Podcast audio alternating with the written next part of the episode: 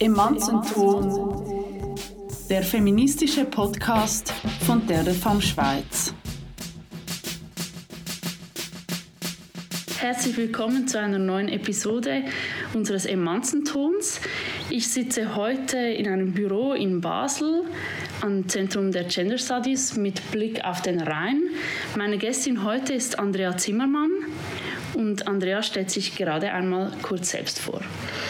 Ja, ich bin hier Oberassistentin am Zentrum Gender Studies ähm, seit 2014 und habe vorher promoviert in Literaturwissenschaft und Gender Studies und zwar zu meinem Leidenschaftsthema Theater, dem ich auch heute noch sehr verbunden bin. Und ähm, mein Buch heißt Kritik der Geschlechterordnung, Selbstliebes- und Familienverhältnisse im Theater der Gegenwart. Ich unterrichte hier auch am Zentrum mit großer Freude und auch mit Leidenschaft und habe die Freude, ähm, das Graduiertenkolleg zu begleiten, das heißt die aktuellen Forschungsarbeiten hier am Zentrum zu betreuen. Also alle, die hier promovieren, die treffe ich und wir tauschen uns aus und es gibt ein Forschungskolloquium und wir machen verschiedene Veranstaltungen zusammen. Ähm, das ist ein, tolles, ein toller Arbeitsort und was es vielleicht auch noch zu mir zu sagen gibt, ist, dass ich auch zwei Töchter habe, die ich mit ähm, viel Begeisterung in ihrem Leben begleite. Ja, das ist vielleicht das Wichtigste zu mir. Ähm, diese Leidenschaft des Theaters, ähm, wie gesagt, hält an, weil ich ähm, diese Frage auch des Zusammenhangs von Kunst und Wissenschaft ähm, nach wie vor sehr wichtig finde und die mich auch ähm, wissenschaftlich herausfordert immer wieder. Vielen Dank, es freut mich Gerne. sehr, dass du heute da bist. Ich freue mich auch. ähm, Andrea, du forschst jetzt ja zu Gefühlen. Wie kann man sich das genau vorstellen? Was heißt das genau?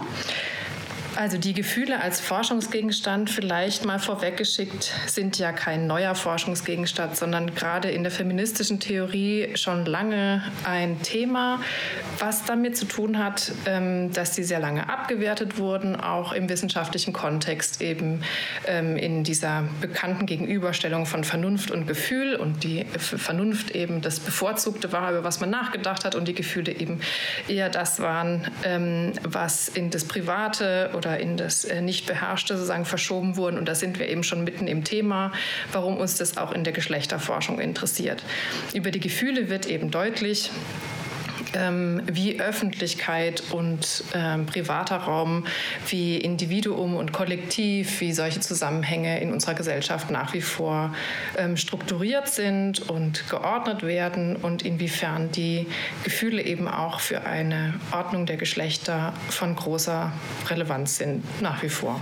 Wie du gesagt hast, ähm, ist es so, dass Gefühle eben immer schon mit Abwertung verbunden sind, was wir eben zum Beispiel auch bei Frauenliteratur Literatur ähm, sehen, die dann als subjektiv und eben mit Gefühlen verschränkt verschrien wird, oder Frauenkunst, die unfähig sei, etwas anderes als Privates darzustellen. Ähm, hast du uns gerade ein Beispiel dafür? Ähm, es gab vor noch nicht allzu langer Zeit einen Vorfall im, im Literaturbetrieb, in dem nochmal deutlich wurde, dass das Schreiben von Frauen auch heute nicht selbstverständlich ist und natürlich ist, wenn man auf alle Kunstformen guckt, sieht man also, wie wenig ähm, das Schreiben und das Wirken von Frauen selbstverständlich ist und auch ähm, mit der gleichen Selbstverständlichkeit in die Öffentlichkeit getragen wird wie das Schreiben der männlichen KollegInnen. Ähm, und als Beispiel war eben eine Auseinandersetzung Auseinandersetzung um die Literatur junger Frauen mit Migrationshintergrund. Ähm, zum Beispiel eben Nino Haratischvili, die angegriffen wurde dann von ähm, männlichen Autorenkollegen äh, mit dem Vorwurf, dieses Schreiben sei eben eine Art unveröffentlichtes Poesiealbum. Ich will jetzt diese Vorwürfe gar nicht, dem wichtig auch gar nicht so viel Raum geben, aber um so zu verstehen, dass eben genau dieses emotionale Schreiben, zu dem sie sich auch selber positioniert, wurde eben nicht nur ähm, vergeschlechtlicht, also im Sinne von, das ist ähm, sozusagen Frauenliteratur und weniger hochwertig. Es wurde sogar eben dann auch noch äh, mit Nationalitäten gekoppelt, eben dass das georgische Schreiben, also ähm, besonders gefühlvoll sei. Ähm, und wo, damit wurden sozusagen verschiedene Stereotypen äh, nochmal aufgerufen, um so eine Form von Abwertung auch vorzunehmen, auch in diesem Kunstbetrieb. Und dass das sozusagen aktuell nach wie vor möglich ist und salonfähig ist, das finde ich schon bezeichnend, ähm, inwiefern das einfach auch nach wie vor eine große Rolle spielt als Ordnungsmechanismus in diesem in dieser ähm, Geschlechterordnung in unserer Gesellschaft oder auch im Hinblick auf den Kunstbetrieb.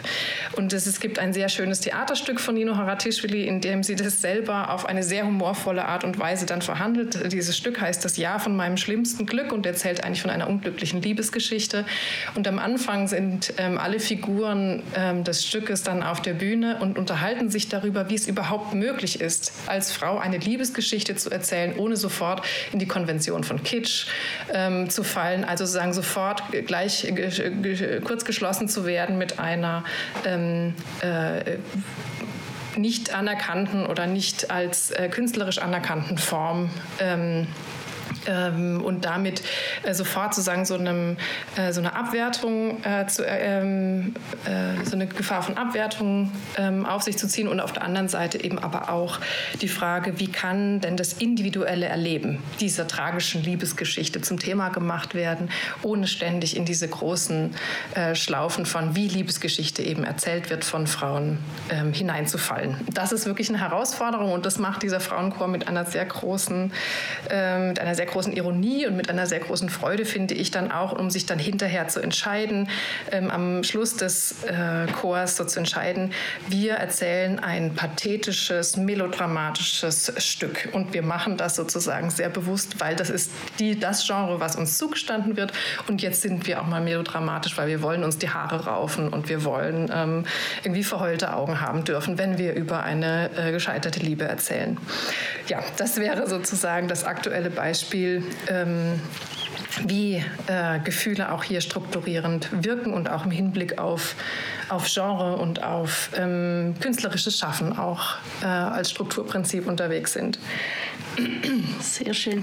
Das erinnert mich jetzt gerade an die schöne Binnenerzählung in Malina von Ingeborg Bachmann, die Prinzessin von Kagran. Mhm. Dort geht es ja auch darum, wer wen zum Dichtungsobjekt machen darf und überhaupt äh, in der Position ist, eine Liebesgeschichte erzählen zu dürfen. Ja, genau. Oder müssen dann beide ähm, ob diesem Wunsch zugrunde gehen eigentlich. Ja. Und wer ja. darf sozusagen überhaupt in dieser Erzählerinnenposition auch vorkommen und wer hat überhaupt sozusagen die Möglichkeit, sich zu äußern und in welcher Form. Ja, ja, genau. Das ist sicherlich ein zentraler Punkt.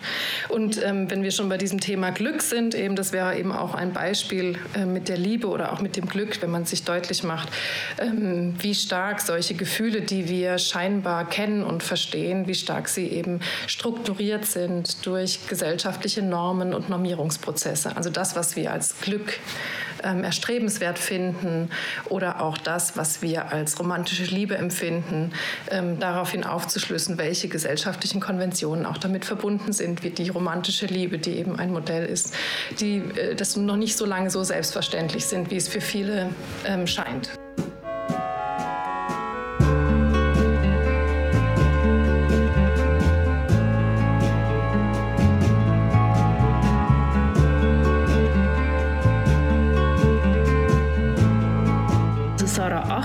Die britische Wissenschaftlerin, die nennt Feministinnen ja den Ursprung von Bad Feelings, also schlechten Gefühlen. Was heißt das genau? Was meint sie damit?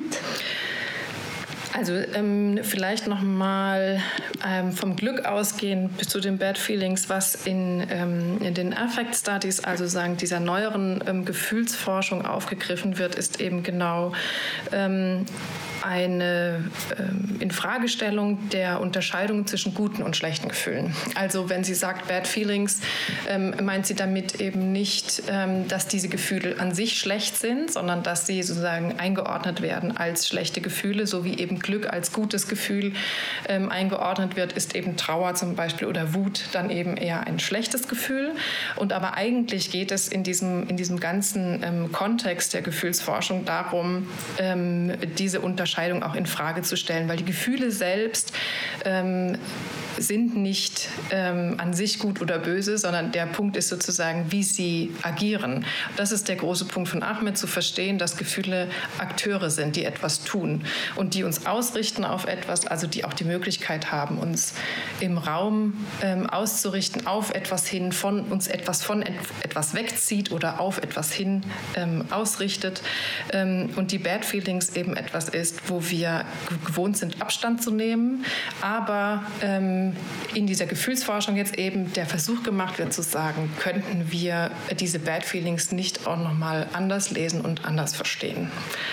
Das wäre die Überlegung, der sich dann natürlich auch andere Theoretiker, Theoretikerinnen da verbunden fühlen, ähm, inwiefern dieses Potenzial, ähm, sich nicht wohl zu fühlen, ähm, auch genutzt werden kann, um einmal dem nachzugehen, was es ist, was mich irritiert an einer Situation, warum ich mich unwohl fühle, nicht komfortabel. Ahmed hat das schöne Bild von den verschiedenen Stühlen, auf die man sich setzen kann und der eine passt und der fühlt sich gut an und die andere Situation ist eben eine Situation, in der man sitzt und man weiß nicht genau, warum fühle ich mich hier nicht richtig, welche Normen sind hier gerade unterwegs, die mich ähm, irritieren, welche sozialen Zusammenhänge erschließen sich mir nicht so selbstverständlich wie anderen. All ähm, diese, diese Momente dann ähm, auch ähm, sozusagen für die Reflexion produktiv werden zu lassen und zu gucken, wie ist unser soziales Miteinander organisiert, dass solche guten oder schlechten Gefühle als Akteure, Akteurinnen auftreten können. Du hast jetzt ja auch erwähnt, eben wie fühlt sich das an oder wie ist das, wenn man mit Gefühlen von anderen ähm, auch konfrontiert wird. In äh, Sister Outsider von Audre Lorde gibt es einen sehr eindrücklichen Text, ähm, wo sie ihr alltägliches Erleben von Rassismus beschreibt. Und also die Situation ist so, dass Audre Lorde dort als Mädchen in einer U-Bahn sitzt und neben ihr eine weiße Frau die allmählich ähm, ihren Mantel von den Skihosen des Mädchens wegzieht. Und das Mädchen denkt dann, dort sei irgendwie etwas Schreckliches und sie bewegt sich selbst von diesem unsichtbaren etwas weg, nur um später zu merken, dass sich die Frau vor der Berührung mit ihr, dem schwarzen Mädchen, geekelt hat. Was ich sehr schön finde in dieser ähm, Erzählung von Audre Lorde ist eben, dass das Mädchen ja zuerst denkt, ähm, dass da eine Kakerlake sein muss zwischen ihr und der Frau und dann irgendwann feststellt, dass es eben um sie geht und dass ähm, sozusagen ihr gegenüber dieser Ekel empfunden wird. Und man könnte aber sagen, dass diese Kakerlake quasi wie ähm, das Gefühl verkörpert, was zwischen den beiden sitzt. Also dieser ähm, ähm, Rassismus, der da stattfindet, findet wirklich eigentlich eine Verkörperung in diesem Insekt Insekt. Und, ähm, und ich glaube, das äh, zeigt, die, ähm, zeigt metaphorisch auf, wie Gefühle eben auch materialisieren, also wie sie Körper herstellen und wie sie auch Körper ähm, aus, an, ausrichten. Ähm, also wie, wirklich wie hier in diesem Beispiel Nähe oder Distanz ähm, sich im Raum ähm, herstellt über dieses Gefühl, was sich hier breit macht zwischen diesen beiden Akteurinnen in diesem Bild. Und ähm, das ist sicherlich auch ein zentraler Punkt ähm, der Affect Studies, also dieser ähm, Affektforschung, Gefühlsforschung, dass ähm, die Bedeutung des Körpers und der Materialität wieder neu in den Blick kommt. Weil das wäre sozusagen ein Vorwurf, der ähm, im Raum stand, dass eben dieser Aspekt in der Forschung zu lange, auch in der feministischen Theorie zu lange ähm, vernachlässigt worden ist und eigentlich in diesem, äh, mit dieser neuen Aufmerksamkeit auf die Gefühle, ähm, die eben schon einerseits an lange Traditionen anknüpft und andererseits aber eben diese neuen Aspekte auch mit ähm, reinbringen will. Bei Ahmed muss man sich das wirklich so vorstellen. Sie geht da auch auf Sigmund Freud zurück, wie sich Schmerz bemerkbar macht und wie Schmerz sozusagen sozusagen uns dazu bringt, überhaupt Körper als Körper wahrzunehmen. Da gibt es dieses Bild des Fußes, der an den Tisch stößt und ich eben über den Schmerz überhaupt realisiere, wo meine Außengrenze ist, also wie dieser Innen- und Außenraum überhaupt funktioniert und wie ich den für mich auch wahrnehme und in meinem ähm, Ich-Werden sozusagen dann auch organisiere und so etwas wie eine feste Außen, äh, Außenhaut, Außenumrandung sozusagen annehme und für mich auch ähm, für mein Selbstverständnis ja dann auch auch ähm, zentral integriere in mein Selbstbild. Das ist sozusagen so ein Beispiel, inwiefern Gefühle wirklich dazu beitragen, dass Körper überhaupt als Körper ähm, auf diese bestimmte Weise dann empfunden werden. Was macht das mit uns, wenn wir mit Gefühlen von anderen konfrontiert werden? Sind dann unsere Körper sozusagen Gefühlslandkarten? Das Interessante ist ja eben, dass Gefühle überhaupt erstmal organisieren, eben dieses Gefühl für ich bin ich und das ist der oder die andere und wie sozusagen dieser Abstand oder diese Distanz zwischen mir und dem anderen organisiert wird. Also wie viel Nähe und wie viel Distanz da ähm, ich auch selber mit einziehe. Das ist ja ähm, sehr interessant, wenn jemand äh, auf mich zukommt im Sinne äh, eines guten Gefühls in unserer Rahmung jetzt, ähm, in Anführungszeichen sozusagen, dann stellt das ja Nähe her. Wenn jemand äh, mit einem Gefühl auf mich zukommt, wie in dem Beispiel von Audre Lorde, ähm, werden die Körper eben quasi wie auseinandergezogen. Also wirklich ähm, im Raum mit dem möglichst großen Abstand äh, zueinander versehen. Und das ist, glaube ich, etwas, äh, was nicht nur sozusagen die eigenen Körper eben organisiert, sondern wirklich die Körper im Verhältnis zueinander. Und da ist so etwas wie Rassismus oder Sexismus natürlich extrem wirkungsvoll ähm, zu sehen, welche Körper ähm, mit welchen Körpern sozusagen Verbindungen eingehen können oder auch nicht. Und ich glaube, da ähm, liegt auch nochmal ein kritisches Potenzial, darüber nachzudenken, mit wem bin ich zusammen und mit wem kann ich Nähe teilen und mit wem ähm, stellen sich sozusagen Verbindungen her und äh, mit wem ist das weniger möglich, ähm, wo zieht es mich weg und warum. Und auch sozusagen diese, äh, diese Mechanismen zu hinterfragen und ähm, zu überlegen, ähm, wie ich auch meine Nähe und meine Distanz selber gestalte, vielleicht und auch mit einer kritischen Hinterfragung dieser Selbstverständlichkeiten nochmal anders ähm, agieren kann.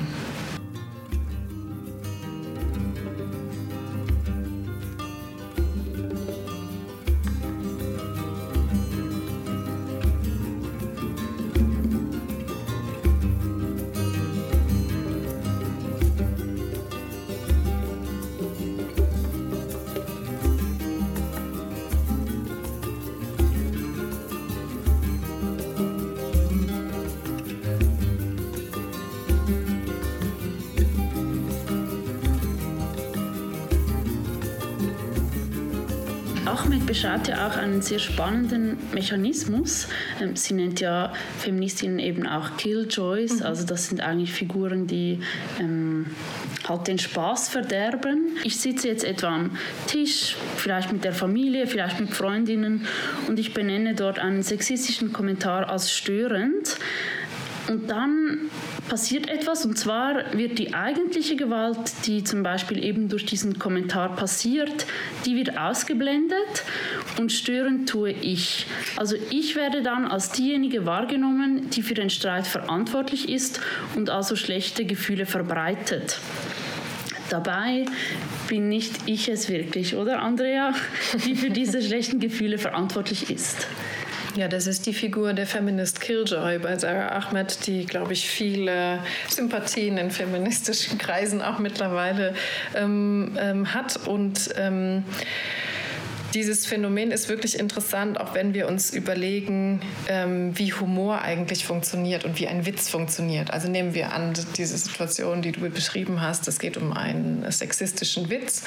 Und natürlich ähm, ist in der sozialen Interaktion dieses zustimmende Gelächter immer auch eine Form von Anerkennung dessen, der spricht. Und äh, wir, wir kennen und vielleicht auch alle Situationen, in denen man lacht, obwohl man den Inhalt dieses Witzes nicht teilt. Aber in dem Moment, wo man nicht lacht, ähm, verweigert man eben genau diese Anerkennung, was natürlich ein schlechtes Gefühl produziert. Es produziert nämlich Vereinzelung. Derjenige oder diejenige, die spricht und dieses Angebot macht, äh, zu diesem ähm, Sexismus, also einzustimmen, sozusagen in eine ähm, Form von ähm, Kritik an äh, dieser äh, Übereinkunft. Wir wollen keinen Sexismus in unserem Gespräch haben.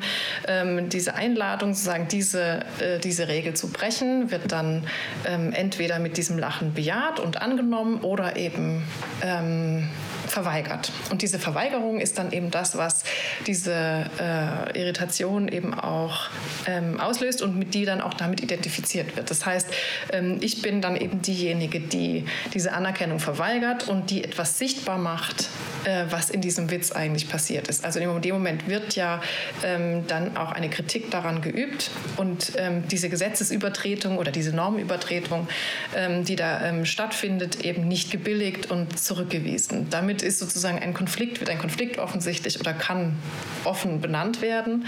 Ähm, und damit wird auch deutlich, dass natürlich genau dieses zustimmende Lachen oder ähm, äh, oft in hierarchischen Situationen zum Beispiel passiert.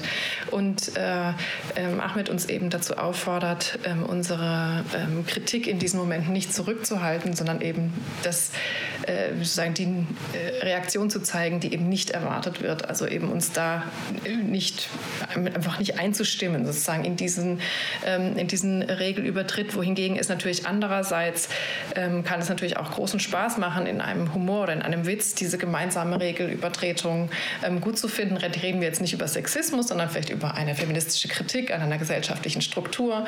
Ähm, dann äh, ist natürlich auch Humor ein sehr wirkvolles Mittel von Kritik an Herrschaft. Ja? Aber eben, es kann genauso gut auch eine Situation sein, in der Herrschaft immer wieder affirmiert wird. Und darauf sollten wir als feministische Killjoy sozusagen aufmerksam sein und überlegen, wem wir mit unserem Lachen auch Anerkennung geben und wem nicht und welchen Inhalten vor allem. Kann mir vorstellen, dass es oft auch so ist, dass das in Männergruppen noch viel stärker äh, passiert, wo es dann ja auch so über homosoziale Anerkennung geht eigentlich. Also dann sollten auch Männer vermehrt zu Killjoys werden und halt ähm, Verantwortung ergreifen und diese Witze als ähm, unlustig eben die, die dann verweigern und so auch markieren, dass man nicht gewillt ist, in dieser Struktur aufzugehen. Ja, die Figur der Feminist Killjoy ist ja, steht ja nicht nur Frauen offen. Und genau. ähm, das wäre genau ähm, der Punkt, ähm, sich zu überlegen, in welchen Punkten will man sich äh, wirklich unter Gleichen fühlen oder so ähm, tun, als wäre man der gleichen Auffassung, ähm, wenn man ähm, solchen Mustern in der Kommunikation zustimmt oder äh, den Anerkennung gibt. Oder inwiefern habe ich den Mut, auch mich davon, äh, davon abzugrenzen.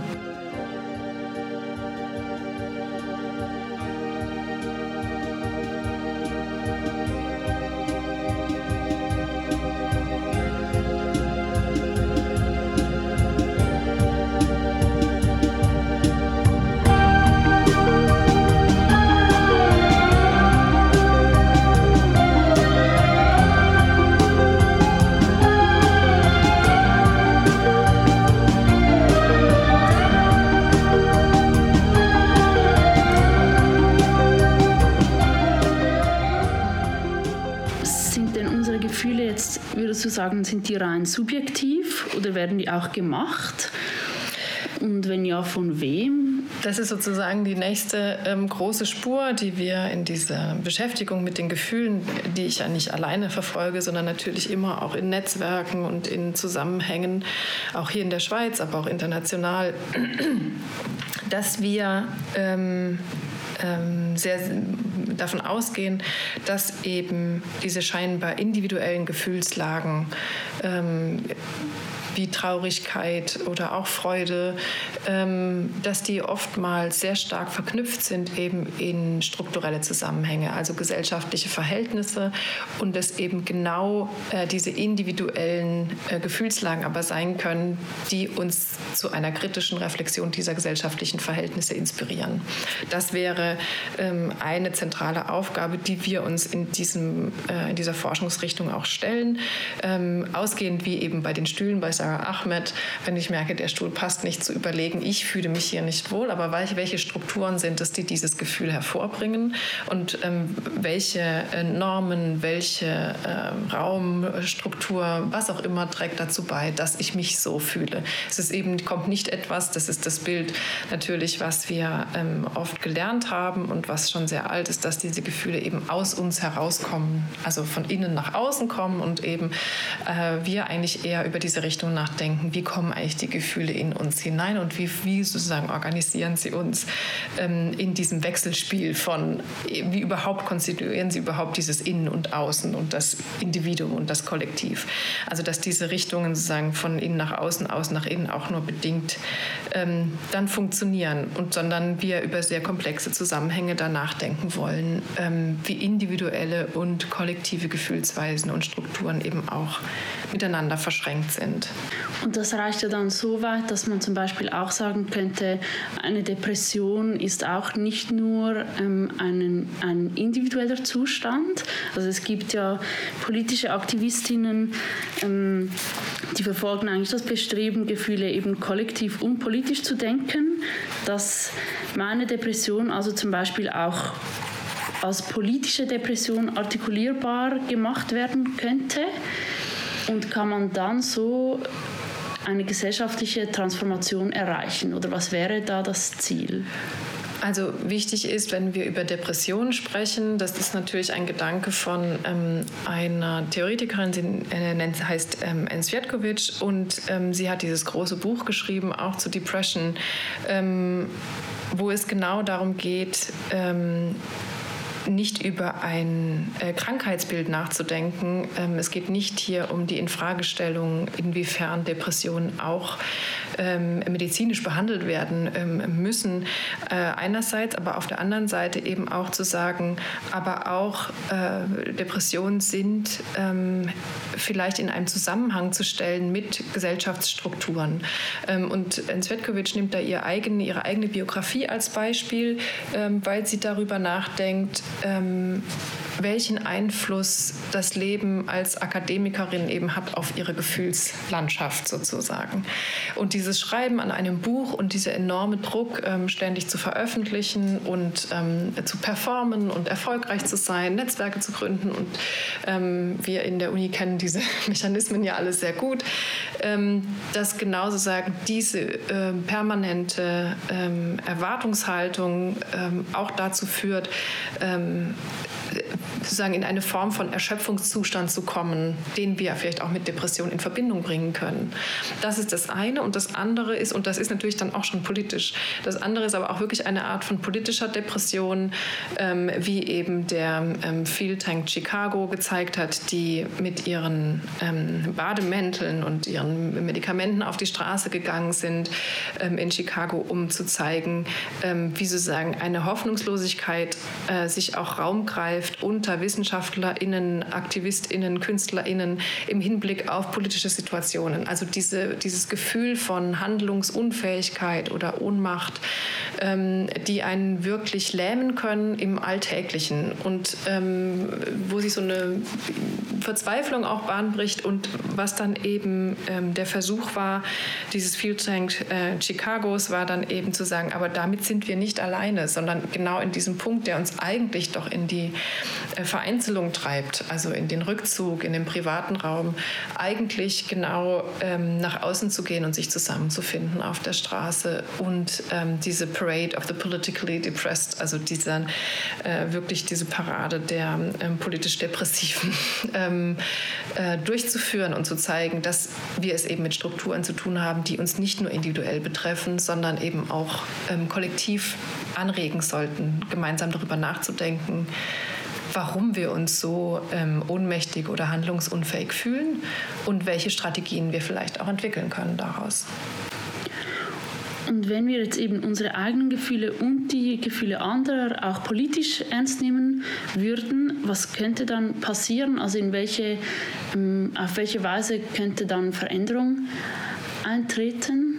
Gefühle haben in dem Sinne ein Potenzial, ähm, eben zu kollektivieren und eben auch Koalitionen zu bilden. Also auch über Unterschiede hinweg ähm, sozusagen sich äh, in einer gemeinsamen Gefühlslage zu befinden, kann helfen, eben Koalitionen zu bilden und gemeinsam zu reflektieren, woher, äh, warum wir uns so fühlen und das ernst zu nehmen und eben nicht als ähm, ähm, private Indisponiertheit abzutun, sondern wirklich ernst zu nehmen um über ähm, Gesellschaftsstrukturen nachzudenken.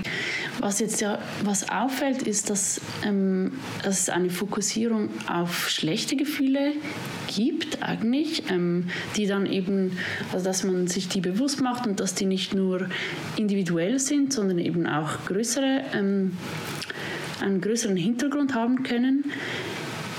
Jetzt kommt mir gerade das Beispiel eben des Wutbürgers in den Sinn, also dass dann plötzlich eine Figur, dass es eine Figur gibt in der Gesellschaft, die ähm, über ihren vermeintlichen Gefühlszustand definiert wird. Und kannst du dir erklären, weshalb das negative Gefühle sind, die dann ein Motor sind für mögliche Transformation? Oder könnte man da auch bei positiven Gefühlen ansetzen. Glück wäre ja eigentlich eins, wird dann aber schnell dekonstruiert von den Feministinnen.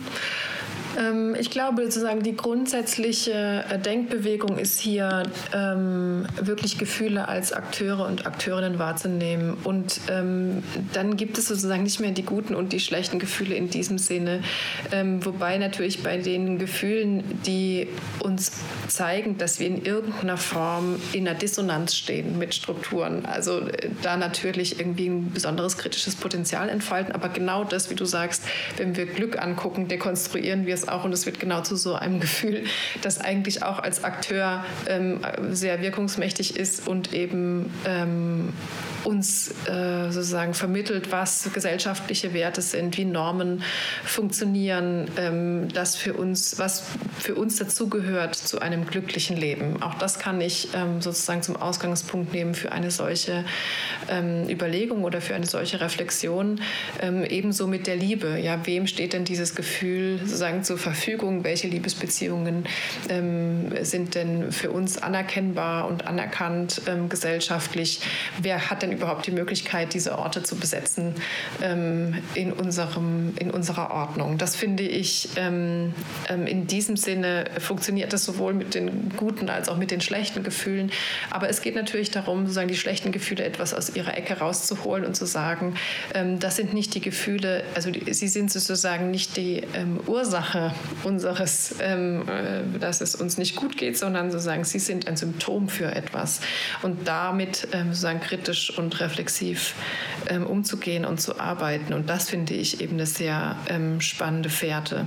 Ernst Svetkovic hat eine schöne Performance ja gemacht mit dem Alphabet of Feeling Bad, wo es ähm, zusammen in der Zusammenarbeit mit Karin Michalski ähm, wo sie nochmal dieses ganze Alphabet aufmacht der schlechten Gefühle und wo natürlich auch die guten Gefühle dann drin vorkommen. Also das ist ja das Interessante, dass dieses Alphabet eigentlich diese vermeintliche Ordnung dann selber auch immer wieder durchquert und eigentlich verwirrt und ähm, zeigt, dass sozusagen die einfache Kartografierung der großen Gefühlslandschaft so nicht ähm, möglich ist, sondern einfach diese Grundbewegung, immer diese Reflexion auf die gesellschaftlichen Strukturen eigentlich bleibt. In diesem Alphabet ist dort auch die romantische Liebe drin. Wenn nicht, wo würdest du die dort drin verorten? Also man könnte sie ohne weiteres drin aufnehmen. Ich bin, ich glaube nicht, dass sie drin vorkommt. Aber man könnte genauso sagen den Buchstaben L nehmen und, und Liebe einsetzen und eben ein, zwei Gedanken ähm, dazu ähm, sammeln, warum Liebe sozusagen ein wichtiges Gefühl ist, das manchmal eben auch schlechte Gefühle hervorruft und ähm, das sozusagen bestimmte Erwartungen mit sich bringt, die ja genau in ihrem Scheitern unglaublich viel Schmerz dann verursachen. Das ist auch eben, um den Bogen zurückzumachen zu Nino Haratischvili, dieses Jahr von meinem schlimmsten Glück, wer darf mit wem zusammen sein, ähm, ist ja genau dann der, ähm, der Punkt auch der gesellschaftlichen Konvention. Die Liebe über Generationen hinweg, die Liebe zum ähm, gleichen Geschlecht, all diese Dinge, die, äh, die sozusagen bewertet werden gesellschaftlich in unterschiedlicher Form, führt er eben dann auch zu schlechten Gefühlen, auch wenn es sozusagen die gute romantische Liebe sein mag ähm, in unserer Rahmung. Vielen Dank für das Gespräch, Andrea, und deine Zeit. Sehr gerne, sehr gerne. Schon wieder geht ein Emanzenton zu Ende. Das nächste Mal sprechen wir über sexpositiven Feminismus und weshalb Masturbieren ein revolutionärer Akt ist. Ich freue mich wie immer über Feedback zum Podcast. Schreibt mir eine E-Mail oder kommentiert auf Social Media. Stay tuned und zwar feministisch.